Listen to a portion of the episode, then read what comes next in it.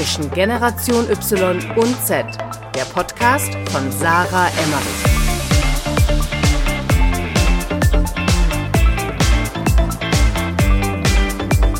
Herzlich willkommen zu einer neuen Folge bei Zwischengeneration Y und Z. Ich bin wieder Sarah am Mikrofon und vor mir habe ich sitzen im Zoom-Meeting, äh, geschuldet äh, nach wie vor der Corona-Zeit, den lieben Marc Stahlmann. Marc ist Gründer von onlinemarketing.de und onlinemarketing.de ist eine sehr präsente Plattform oder wahrscheinlich der größte Anknüpfpunkt in Deutschland fürs Thema Online-Marketing. Ähm, Marc, erzähl uns doch mal ganz kurz in deinen eigenen Worten, ähm, was genau machst du, äh, wer bist du, ähm, was ist onlinemarketing.de? Ja, moin, hallo Sarah, vielen Dank, dass ich irgendwie mal dabei sein kann in deinem Podcast, freut mich sehr. Ich sende schöne Grüße aus Hamburg, ähm, auch natürlich aus dem Homeoffice momentan. Wie schon gesagt, ich bin Marc Stahlmann, 31 Jahre alt, habe unter anderem onlinemarketing.de gegründet und den Online-Karrieretag. Ähm, das Ganze so ja, knapp vor sieben Jahren jetzt, ähm, hat dann eine sehr, sehr starke Entwicklung in der Vergangenheit genommen. Ähm, ja, gehen wir vielleicht gleich nochmal ein bisschen drauf ein. Ansonsten, ja, mittlerweile tatsächlich 31 Jahre, bin verheiratet, ähm, gehe ansonsten gerne mal Skifahren und äh, spiele auch gerne ein bisschen Basketball. Das ist so, was ich dann mal so neben dem Job mache. Das ist schön. Also hast du noch Zeit nebenbei. Sehr gut. Ja, ja, also es ist bei mir schon sehr äh, verschmolzen, der Job mit dem Privatleben, muss ich sagen. Also ich habe da doch schon ähm, eine hohe Identifikation, ähm, habe ich aber auch gerne. Und ähm, ich unterscheide, ja, ich zähle jetzt meine Arbeitsstunden jetzt nicht in dem Sinne. Ne? Das kann dann auch mal variieren. Das kann dann auch mal eine Woche sein, wo irgendwie mal verhältnismäßig wenig Stunden sind. Dafür gibt es dann aber auch wieder Phasen, wo es dann halt ähm, ja, deutlich mehr Stunden, als man so normal erwarten würde, abreißt. Aber man tut es ja auch gerne dann. Ja, ist ja auch irgendwo das, ähm, was man mal als Geschäftsführer, das, die Verantwortung, die man trägt. Und ja, ich glaube, gerade in dem Bereich Online-Marketing, äh, Digitalisierung, ist es halt nun mal so, dass man halt auch irgendwie dann nie offline ist. Du hast ähm, onlinemarketing.de 2013 gegründet, richtig? Ähm, was ist denn genau eure Mission oder was darf man sich darunter vorstellen? Ähm, wir hatten vorhin schon im Vorgespräch darüber gesprochen. Irgendwie ist es kein Blog, es ist eigentlich eine Redaktion und ihr seid einfach eine riesige Plattform in, im Endeffekt. Aber was genau ist eure Mission ähm, und wie kam es damals dazu? Ja, vielleicht fangen wir am Anfang an. Ähm, schon gut gesagt, wie kam es dazu? Ähm, mein Mitgründer Thomas, ähm, dem fiel die Domain onlinemarketing.de relativ preiswert in die Hände. Mhm. Und dann ging das erstmal nur als kleines ja, Side-Projekt eigentlich los, ähm, als kleiner Blog. Ähm, damals war es aber noch ein bisschen einfacher, sofort Reichweite aufzubauen, auch über Facebook und die verschiedenen anderen Social-Media-Kanäle. Hatten dann in kürzester Zeit irgendwie knapp 10.000 Fans bei Facebook und hatten irgendwie gemerkt, dass wir da so einen ja, Nerv getroffen hatten und ähm, dass es für die Digitalbranche doch nochmal so ein übergeordnetes Portal irgendwie braucht. Und ähm, das haben wir uns dann ja zu Herzen genommen, das dann Vollzeit gemacht und äh, von Jahr zu Jahr immer mehr Reichweite generiert, immer mehr Umsätze generiert, immer mehr verschiedene Monetarisierungsformen und Formate generiert und ähm, ja ausgebaut. Ähm, das ist auch irgendwie so das Spannende, weil es halt sehr, sehr dynamisch ist und weil wir halt es immer nur als Webseite hatten, als, als Online-Projekt, hatten wir nie ein physisches Magazin oder ein Offline-Produkt, eine Zeitung. Das heißt, wir kamen immer aus der neuen, ähm, ja, modernen äh, Form, dass wir nur digitale Produkte haben und ähm, da muss man natürlich auch viel ausprobieren, was dann für einen selber funktioniert, ähm, welche, Formate da, welche Formate da klappen. Und mittlerweile haben wir es halt so ausgebaut, dass wir den, den Claim haben, dein wichtigster Touchpoint zur Digitalbranche.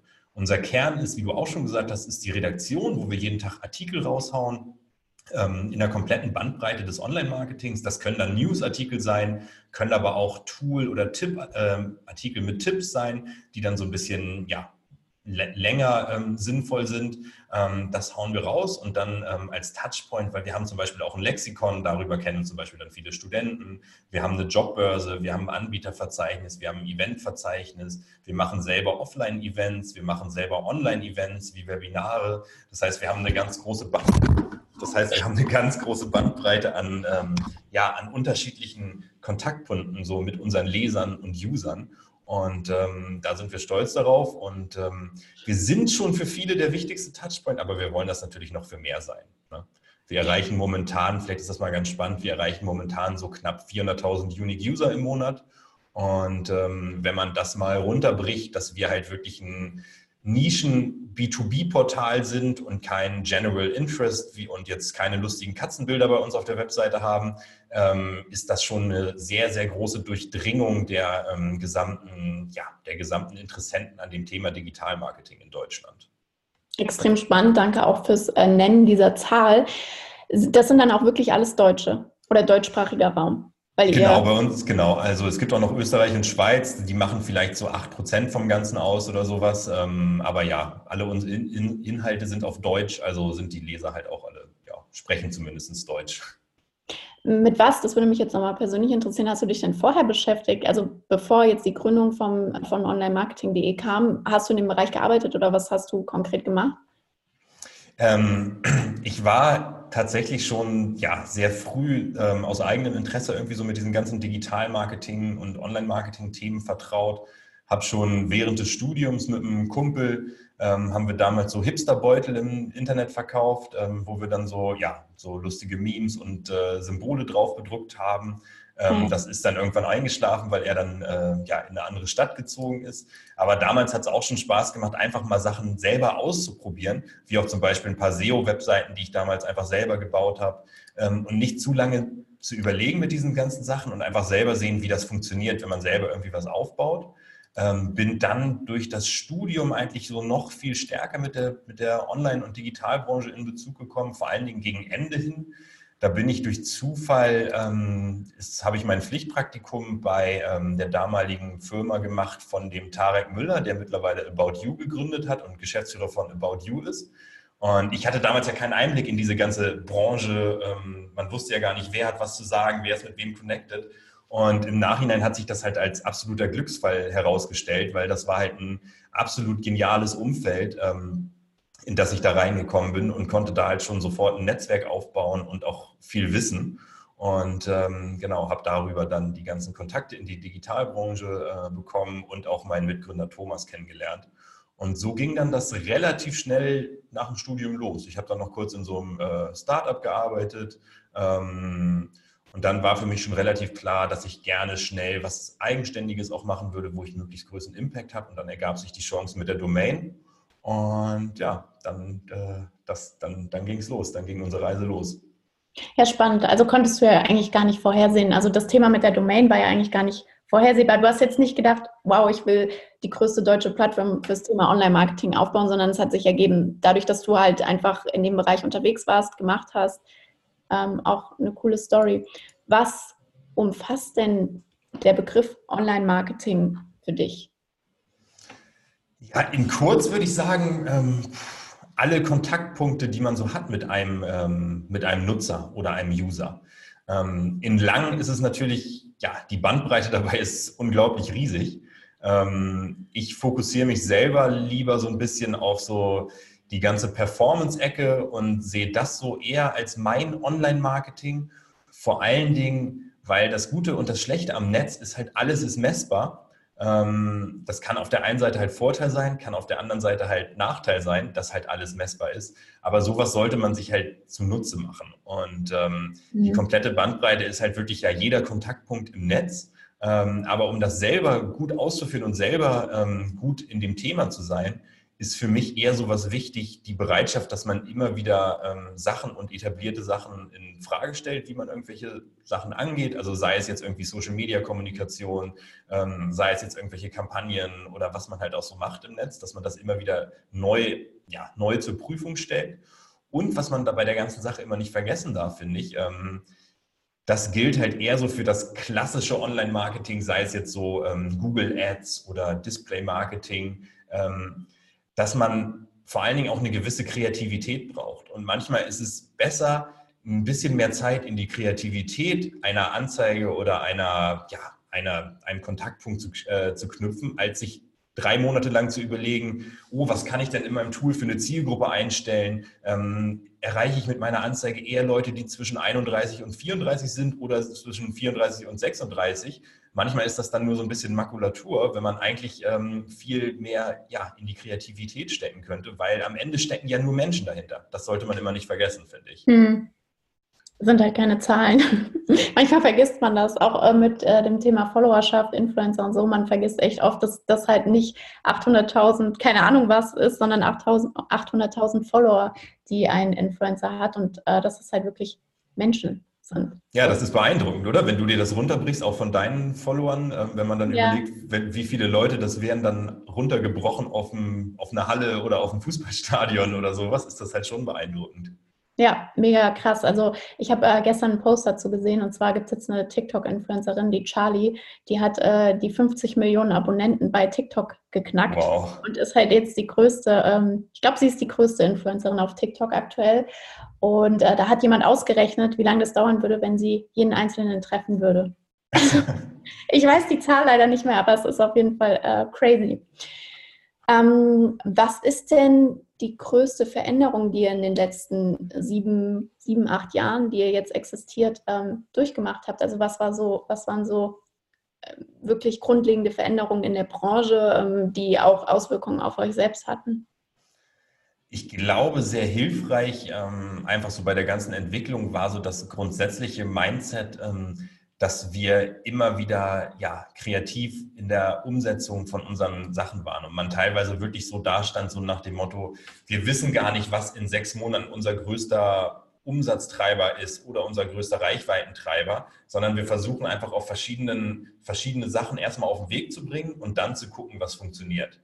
Ja. Ähm, das ist, das ist vor allen Dingen am, an den, an, ja, wenn man jetzt nur eine Webseite betreibt, ist es einfach dieses extrem dynamische Marktumfeld. Ähm, hat dann angefangen, dass wir normale ja, Display-Banner gehabt haben, bis zu, ähm, und sowas wurde dann halt immer weniger. Und dass die Werbeform jetzt bei uns halt eher ein bisschen, ja, nicht mehr so ganz plump, einfach nur ein Banner ist, sondern das sind dann schon eher richtige Kooperationen und Partnerschaften, die wir dann haben mit den, mit den Marken oder mit den Firmen, mit denen wir kooperieren.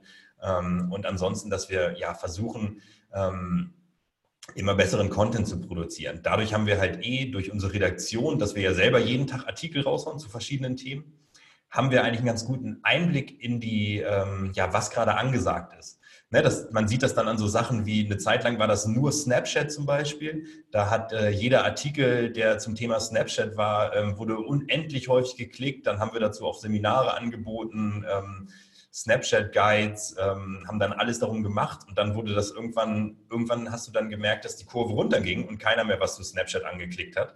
Dann mhm. war es auf einmal Instagram.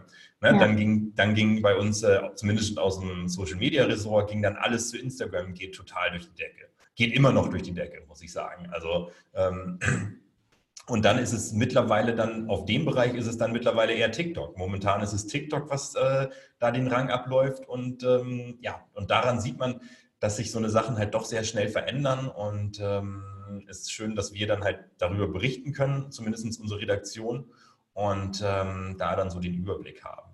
Was ich immer noch ganz spannend finde, ist so ähm, das Thema äh, Datenschutz. Mhm. jeder redet immer darüber und sagt so, oh, es ist mir so wichtig, dass meine ja. Daten geschützt sind und sowas. Ne? Kennst du vielleicht auch, hast du auch mitbekommen. Aber im Endeffekt, jeder äh, schnappt nur Headlines auf. Keiner hat, hat, keiner hat wirklich viel Interesse, sich richtig ausgiebig damit zu beschäftigen. Und das sieht man ganz klar bei unseren Klickzahlen von so Datenschutzartikeln, die irgendwas mit dem Thema zu tun haben. Das bin halt eins zu eins ich. Ich bin dann so die Person, die bekommt einen Google Alert und dann ist da ein Artikel von euch, onlinemarketing.de und dann steht da irgendwas wieder zum Thema Datenschutz und ich klicke einmal drauf.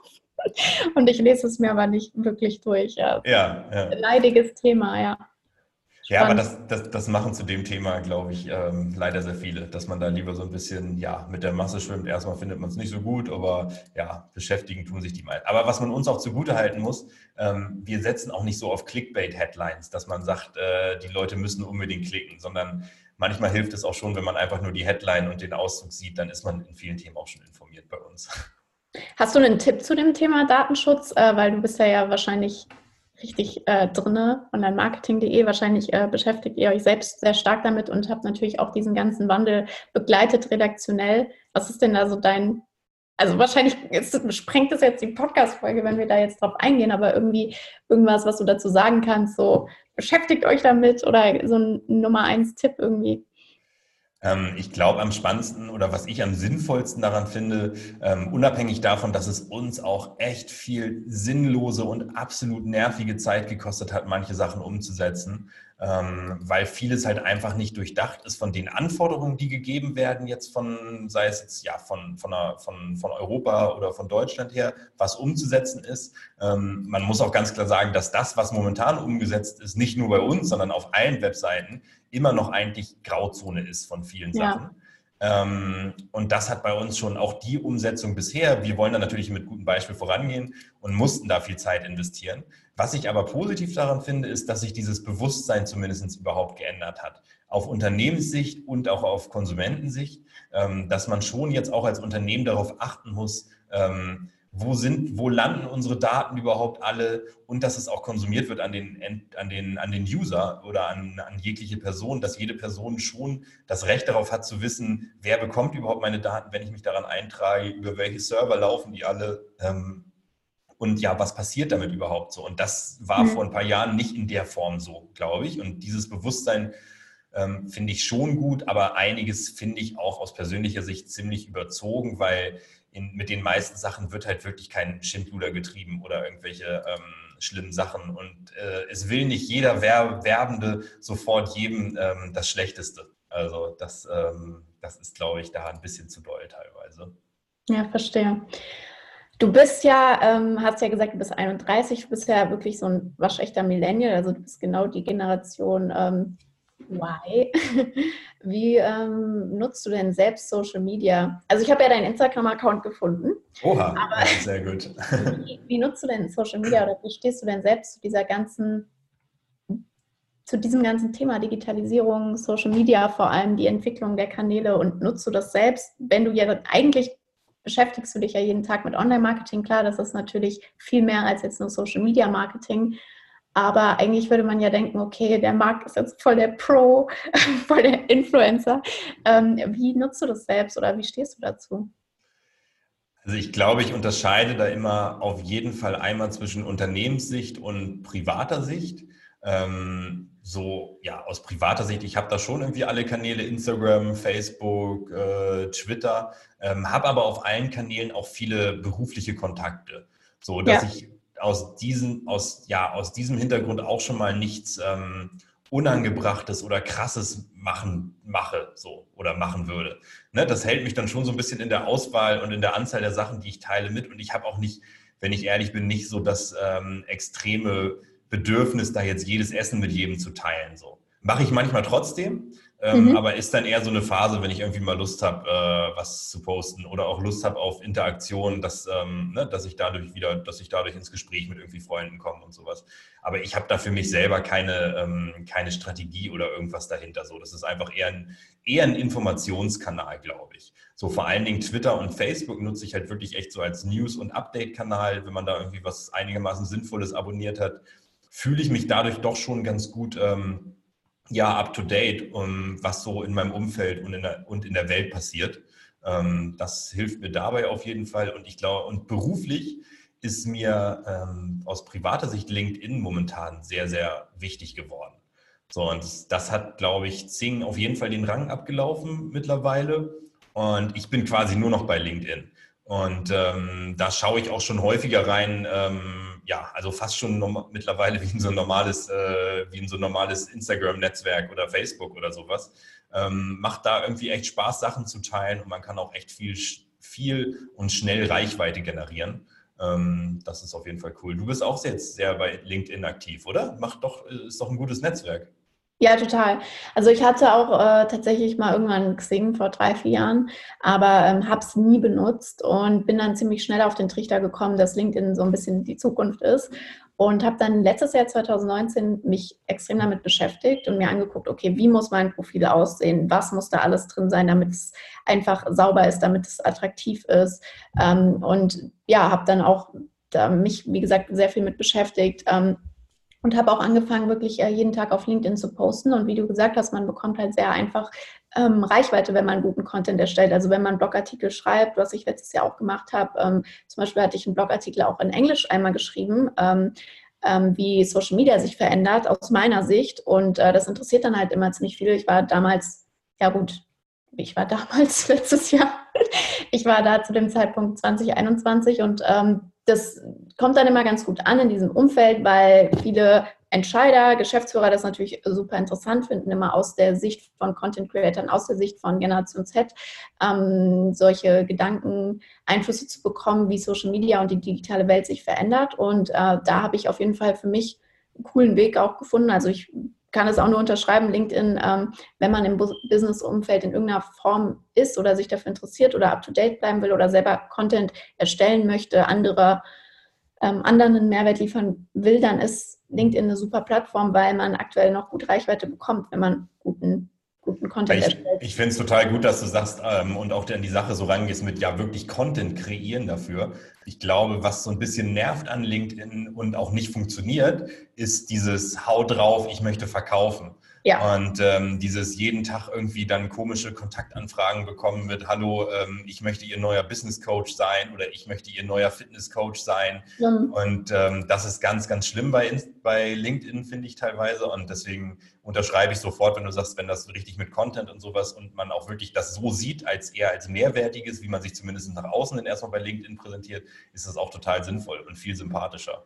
Ja. Und das, und das ähm, ja, das, ähm, das ähm, ähm, bewertet LinkedIn natürlich irgendwie auch positiv. Ja, total. Also die, die, Devise oder das Stichwort, was ich da immer sage, ist halt einfach Attraction Marketing. Also mach ähm, Content für andere Leute und dann werden sich auch Leute bei dir melden. Also ich habe alleine heute wieder drei äh, Anfragen bekommen von äh, Geschäftsführern hier aus Frankfurt und das sind wirklich hochqualitative Leads. Und ich mache, also meine Strategie ist halt sowieso immer, ich ähm, verkaufe nichts, also ich pitche nichts ähm, in irgendwelchen Postings oder so, sondern ich mache einfach Content. Ich lade einfach ein Video hoch, äh, zehn Minuten, wie läuft eine Influencer-Kampagne ab und das kann ich auch jedem ans Herz legen. Ja. Ähm, wenn wir jetzt beim Was? Ich möchte noch eine Sache zu der Social-Media-Sache sagen. Ähm, liegt mir noch auf dem Herzen. Beruflich waren wir jetzt gerade extrem happy, dass wir bei Instagram endlich die ähm, teilweise echt gefühlt unerreichbare magische Grenze von 10.000 äh, Followern geknackt haben. Und ähm, für uns mit so einem B2B-Thema ist das halt echt nicht so easy gewesen und ähm, haben da jetzt, ja, eine Mitarbeiterin ist da jetzt wirklich seit vier, fünf Monaten richtig dran gewesen, hatte eine neue Strategie mit neuen Templates und ähm, einer direkten, mit, mit, einer gleichbleibenden Ansprache und sowas. Und ähm, das hat sich dann, das hat sich jetzt endlich ausgezahlt und wir waren dann echt happy, dass wir endlich die Swipe-Up-Funktion bekommen haben und ähm, ja, die das dann feiern konnten. Das konnten wir sogar bei einer von unseren Webkonferenzen. Da habe ich während der Moderation oder während des Events habe ich, ähm, habe ich erzählt, ey, wir haben jetzt 9700 Follower. Heute ist mein größtes Ziel, dass wir während des Events noch ähm, auf 10.000 kommen. Und dann wirklich innerhalb von fünf Sekunden, also wir hatten da knapp 1000 Live-Zuschauer ungefähr bei dem Event, innerhalb von fünf Sekunden waren 400 neue Follower da und auf einmal waren wir bei äh, 10.100 und habe ich so ein bisschen mit Konfetti und so einer kleinen Kanone hier gefeiert. War, äh, war, auf jeden Fall eine, war auf jeden Fall eine coole Aktion. Mega cool. Ja, Glückwunsch auf jeden Fall. Danke, danke. Also auf jeden Fall auf Instagram abonnieren. Wie heißt ihr da? onlinemarketing.de oder? Genau, genau. Ja, cool. Wir haben ja jetzt eben das Thema Influencer gehabt, ähm, so auch LinkedIn und so weiter und so fort. Wie haben denn Influencer euer, eure Plattform oder euer Unternehmen geprägt oder beschäftigt ihr euch viel mit dem Thema Influencer-Marketing auch? Oder wie ist da eigentlich das Interesse? Hm, es ist bei den B2B-Themen schon eher immer schwer, weil man, glaube ich, viel mit Leuten zu tun hat, die sich selber aber nicht als Influencer bezeichnen würden. Ja. Ähm, das kommt sehr häufig vor. Darauf versuchen wir natürlich schon Einfluss zu nehmen. Ähm, was ich dazu immer gerne erzähle, ist, ähm, ich habe ja auch noch den Online-Karrieretag äh, mitgegründet. Das ist so eine ja, große äh, oder die größte Karrieremesse für die Digitalbranche. Und da versuchen wir natürlich in den verschiedenen Städten immer Teilnehmer zu bekommen. Und da haben wir eine richtig coole ähm, ja, Social- oder eine Influencer-Kooperation mit Barat. Ähm, das ist so ein Inder, der nach Deutschland gekommen ist und hier schon ewig lebt und der hat eine extrem große Community aufgebaut hier, sei es jetzt bei YouTube, aber auch bei Instagram und so.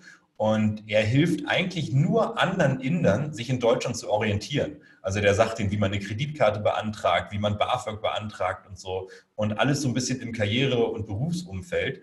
Und den haben wir dann auch immer eingeladen zu unseren Events. Und der hat echt extrem viele Leute gebracht und es war eine richtig, richtig, äh, ist eine richtig super Kooperation. Ähm, vor allen Dingen dann die ganzen ähm, ja, freundlichen Inder, die dann äh, zu ihm gekommen sind und er wirklich mit so einer Menschentraube über das Event gegangen ist. Ähm, bei dem hat das wirklich super funktioniert, weil das sehr authentisch war. Ähm, dann haben wir mal für ein anderes Event wirklich für viel Geld ähm, ja so einen angeblichen, ich habe den Namen sogar schon fast wieder vergessen, so einen Influencer gebucht den wir dann ins Programm gesetzt haben und haben gehofft, dass der dann ganz viele Leute zieht. Ähm, aber hat er nicht und der war auch total genervt und gelangweilt, weil er meinte dann so, der ist auf unser Event gekommen und die Zielgruppe fängt halt so ab 18 an bis 30, 32 ungefähr. Aber ja, seine Followerschaft besteht halt hauptsächlich aus äh, so 12, 13, 14-Jährigen. Und er war ganz enttäuscht, dass die Leute nicht gekreischt haben und nicht ihn in der Menschentraube da, ähm, sondern er ganz normal über das Event schlendern konnte. Und das hat irgendwie nicht so viel gebracht für uns. Also ähm, ja, das war schwierig. Also für so Jobthemen und sowas, da ist es schon schwierig, wirklich Influencer für einzusetzen. Ähm, genau.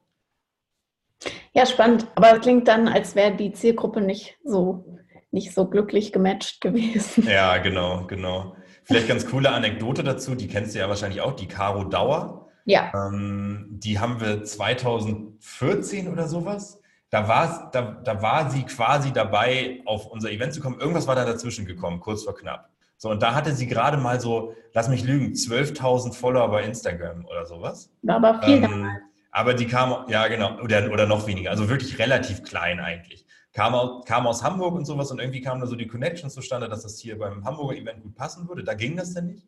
Und dann wollten wir nächstes Jahr dann nochmal anfragen und dann in den Account geguckt und dann hatte sie halt irgendwie 400.000 Follower oder sowas und äh, dann hieß es am Ende nur noch so, ja, das ist keine Frage des Preises, sondern es ist eine Frage der Strategie. Ähm, fand ich dann eine ganz gute Antwort irgendwie. Und ja, ist dann natürlich nicht gekommen, hat dann natürlich auch nicht gepasst, aber das war eine absolute Explosion in dem, Jahr von ihr. Ja, das war halt die Zeit 2016, 2017, das ist halt explodiert. Ja, also, wenn ja. ihr, ja, ja, doch, kommt hin.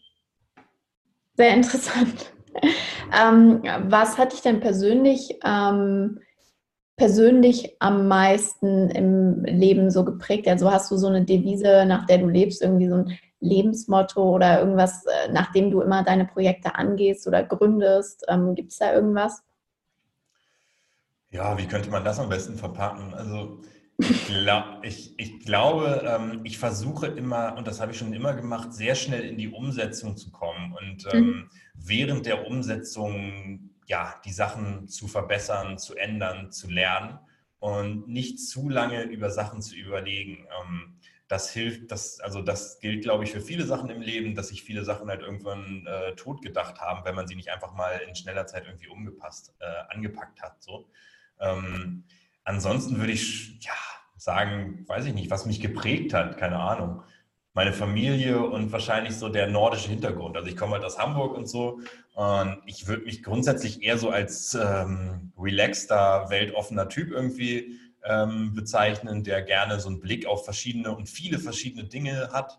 Und ähm, bin eigentlich nicht so richtig Experte in einem Gebiet. Also ich würde mich eher so als äh, Allrounder beschäftigen und ähm, ja, deswegen wird mir auch nie langweilig, weil ich irgendwie gefühlt immer irgendwas habe, was mich interessiert, wo ich mich, wo, was ich machen kann, was ich lesen möchte, wo ich mich bilden möchte, wo ich irgendwie Spaß mit haben möchte ähm, und so weiter und so fort. Also ähm, das hat, glaube ich, da sehr viel zu beigetragen.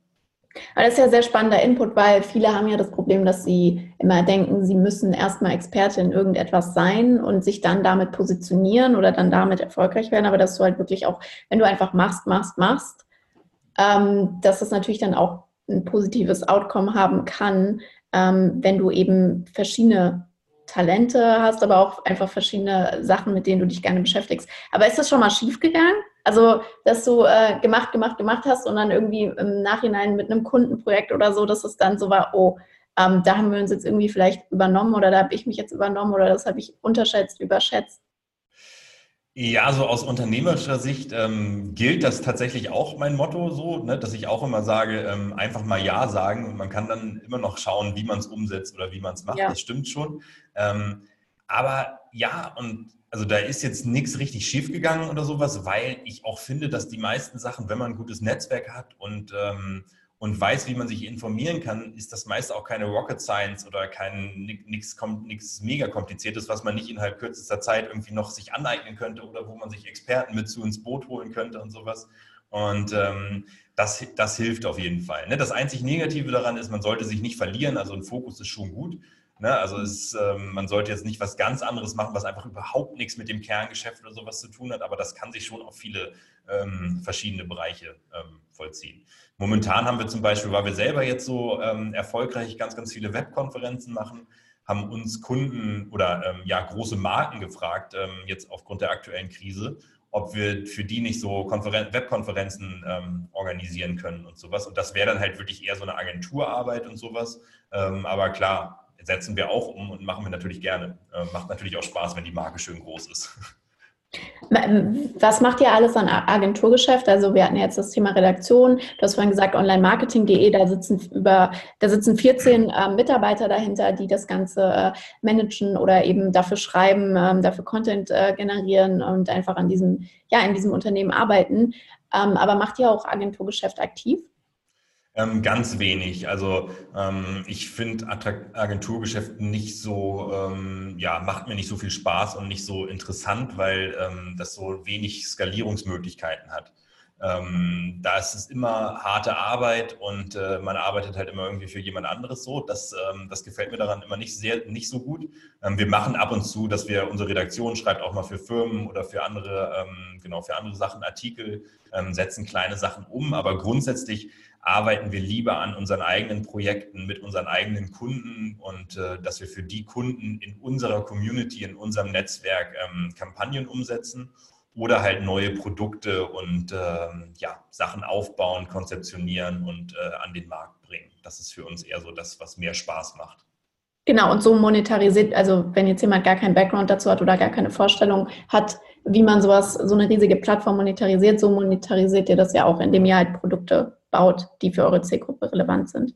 Genau, genau. Also man kann sich das so vorstellen, dass es halt ähm, wirklich auf verschiedenen ja, Säulen steht. Ähm, sei es jetzt in der Jobbörse, ist ja logisch, da zahlen die Unternehmen, die einen Job ausschreiben dafür.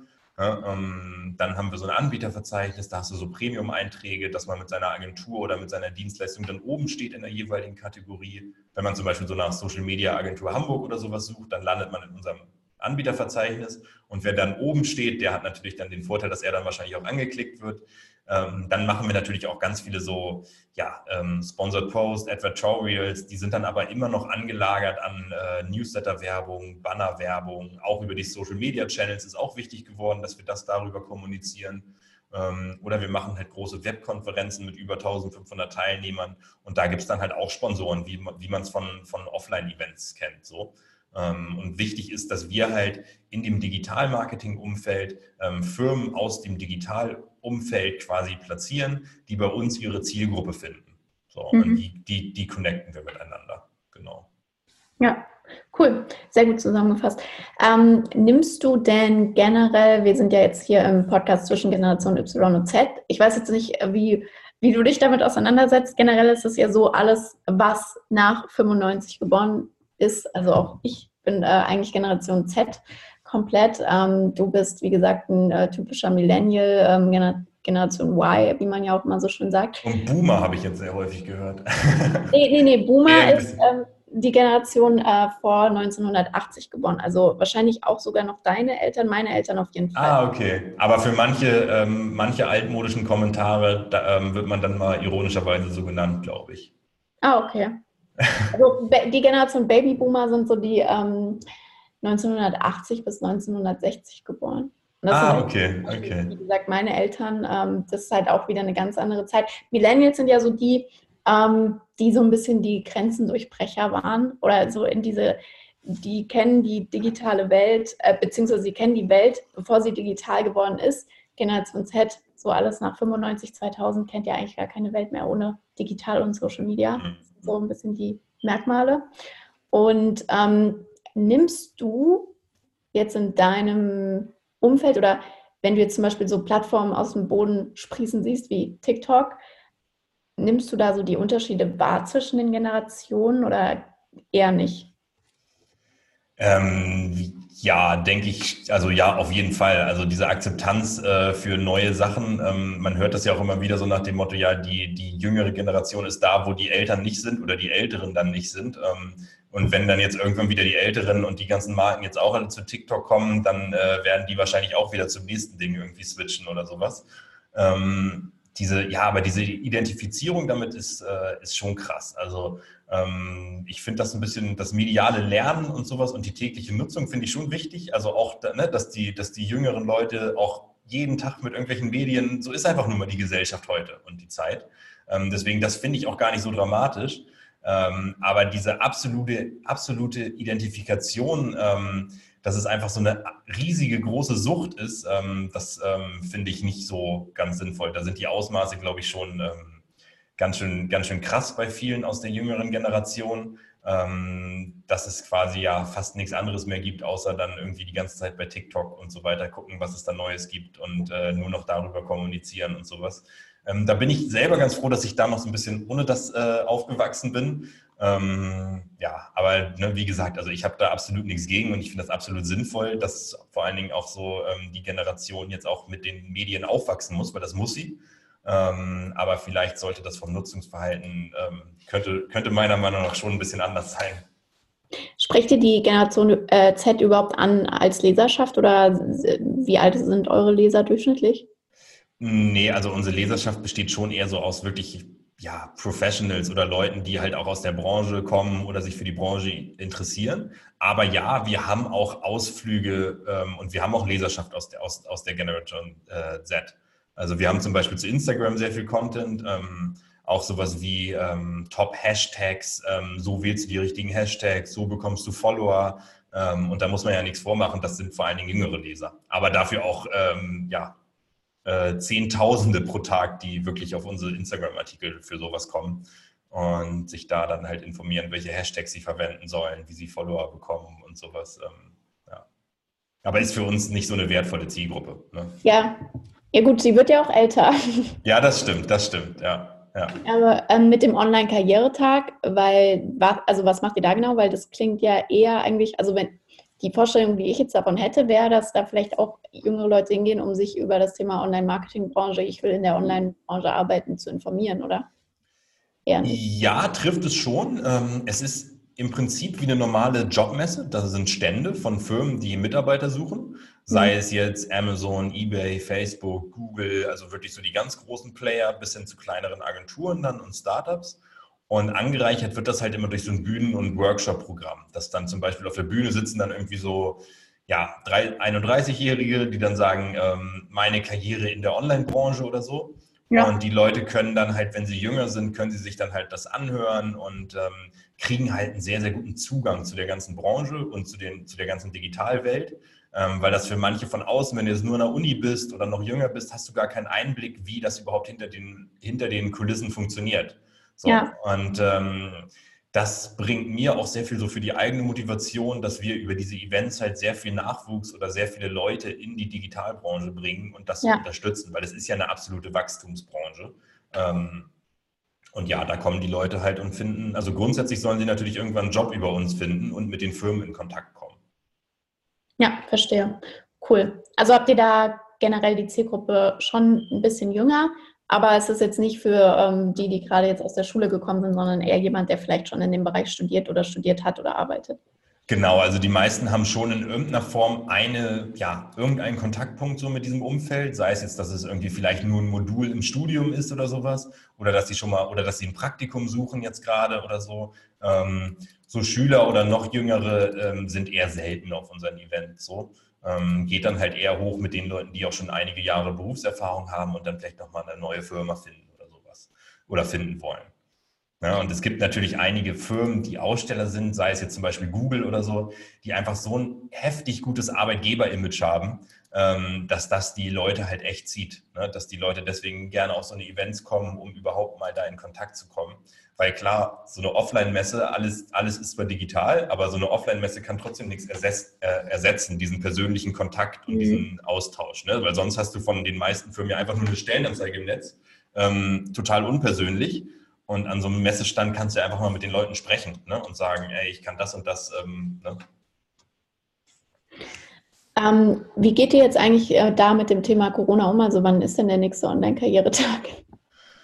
Ja, schwieriges Thema. Ähm, wir haben den, äh, jetzt haben wir natürlich alle Events bis Ende August haben wir jetzt verschoben, ähm, teilweise auf Ende des Jahres, teilweise komplett aufs nächste Jahr.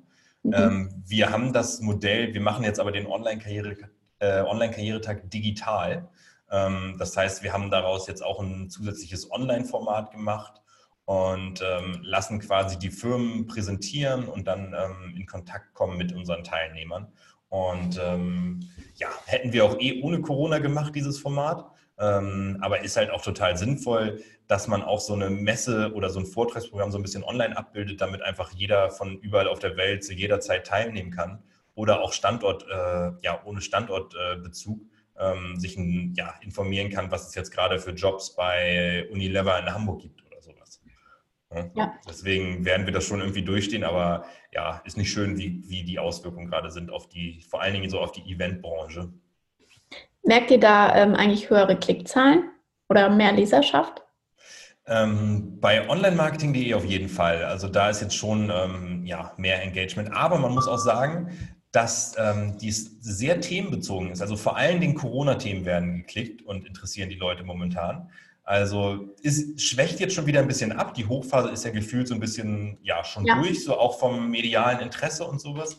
Ähm, aber es gab echt jetzt so, ja, so vor zwei, drei Wochen und so, ähm, wo eigentlich die Leser fast nichts anderes außer irgendwas mit Corona interessiert hat weil ich glaube, dass so einfach die Bereitschaft ähm, gar nicht da war, jetzt, ne? es gibt irgendwie andere Probleme, als sich jetzt damit zu beschäftigen, ähm, was kann ich denn an meiner Google Ads Gebotsstrategie verändern oder sowas. Mhm. Ähm, deswegen hat das da, äh, ja, hat das da viel funktioniert.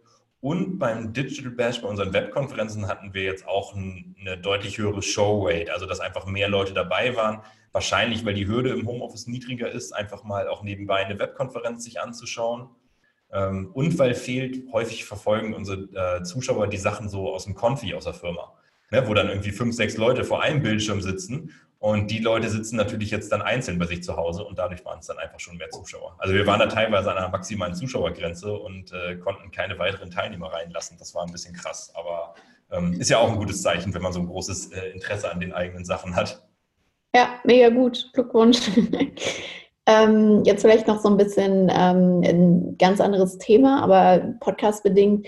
Wärst du denn lieber 20 Jahre früher geboren, also in die Generation Babyboomer, oder äh, wärst du lieber jetzt 20 Jahre später geboren in die Generation Z?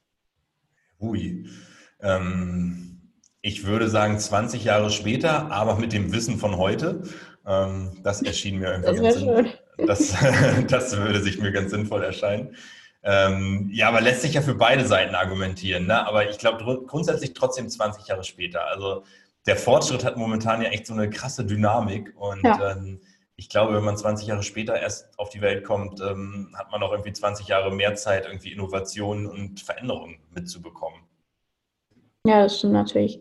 Was würdest du dir denn für die Generation Z, weil wir haben es ja schon angesprochen, du hast gesagt, dieser Konsum, dieser starke Social Media diese Identifikation mit den Plattformen und so weiter und so fort. Was würdest du dir denn für die Generation, die jetzt kommt oder die jetzt halt eben 15 bis 25 vor allem ist, äh, die jetzt auch in ihre Karriere erst reinfindet, was würdest du dir für die wünschen? Oder vielleicht auch einen Tipp?